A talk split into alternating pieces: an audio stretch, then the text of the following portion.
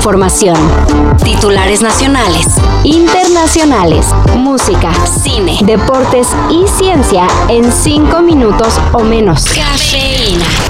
Shot de noticias. El 26 de diciembre. En lunes. Híjole. Mejor recordemos un poco los momentos que han marcado este 2022 que verdaderamente estuvo de locos.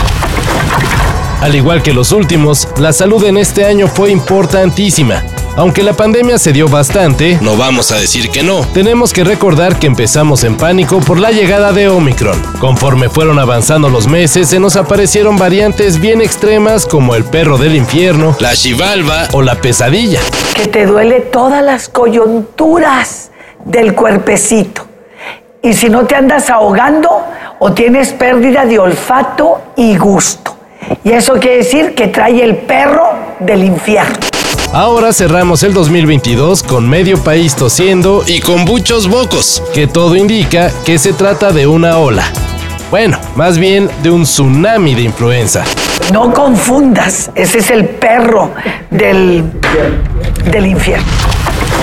También no podemos hablar del 2022 sin recordar los catorrazos internacionales. Hubo protestas en Irán, en Perú, en Kazajistán, en Bielorrusia, en China, en Palestina y en Qatar. En pleno mundial, por cierto.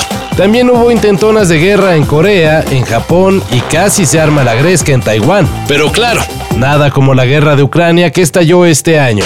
In my peace life, it was a dream. This is for you. No, Sean. Yes. no. Please. That is yours. No, I I feel terrible outside. I just it's just a symbolic, silly thing. Yes, but, but I if but I know, but if I know this is here with you. Then I'll feel better and stronger for the fight. La invasión de Rusia ha dejado al menos 8 millones de personas desplazadas y casi 30 mil fallecidos. When you, when you win, bring it back to Malibu. En 2022 volteamos a ver el clima. Eh, qué pedo, ¿por qué no llega el agua? Hubo nevadas en México en marzo. Faltó el agua y se prendieron las alertas en Monterrey. Sobró el agua y se inundaron muchas ciudades del mundo. Explotó un volcán en Tonga. También hubo una ola de calor que seguro recuerdan llevó a Londres a los 40 grados centígrados. Y en la tarde viene una depresión. Entonces venga más seguido porque usted trae lluvia aquí a nuestra tierra. Este año también, y no necesitan que les piquemos la herida, nos dolió mucho la cartera.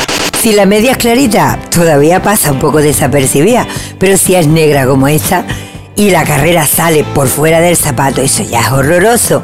Porque podríamos bautizar al 2022 como el año de la inflación, que acá en México estuvo por encima del 8% y se sintió en todos nuestros gastos personales, especialmente en la comida. El pollo, las tortillas, las verduras. Uf, carísimo.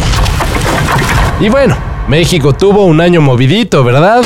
Para avanzar en la transformación, optamos por lo segundo, por hacer reformas, vamos a decir, estratégicas a la Constitución. Y ya lo logramos. Nos faltan dos o tres.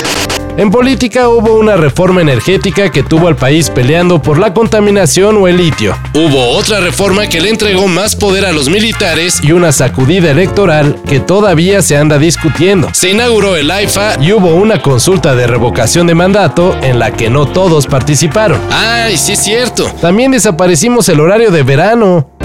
No, pues a veces un shot de cafeína no alcanza para recordar todo lo que vivimos en el 2022, ¿verdad? Pero bueno, acá seguimos. Todo esto y más de lo que necesitas saber en sopitas.com. El guion corrió a cargo de Max Carranza y yo soy Carlos el Santo Domínguez. Cafeína. Un shot de noticias para despertar. Lunes a viernes por sopitas.com y donde sea que escuches podcasts.